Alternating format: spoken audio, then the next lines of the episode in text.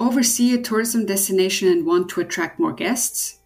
You operate a hotel and need to improve profitability. You are a real estate investor with a hotel in the portfolio and struggle with setting a sustainable rent level? We answer those and other questions in our new travel and hospitality podcast.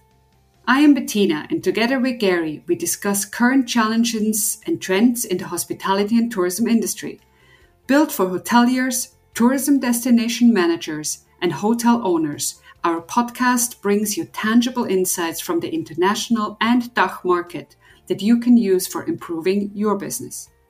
Through interviews with industry experts from asset management, operation, and destination marketing, and other fields, and through conversations between Gary and I, we bring you up to speed with latest trends and success stories from the industry.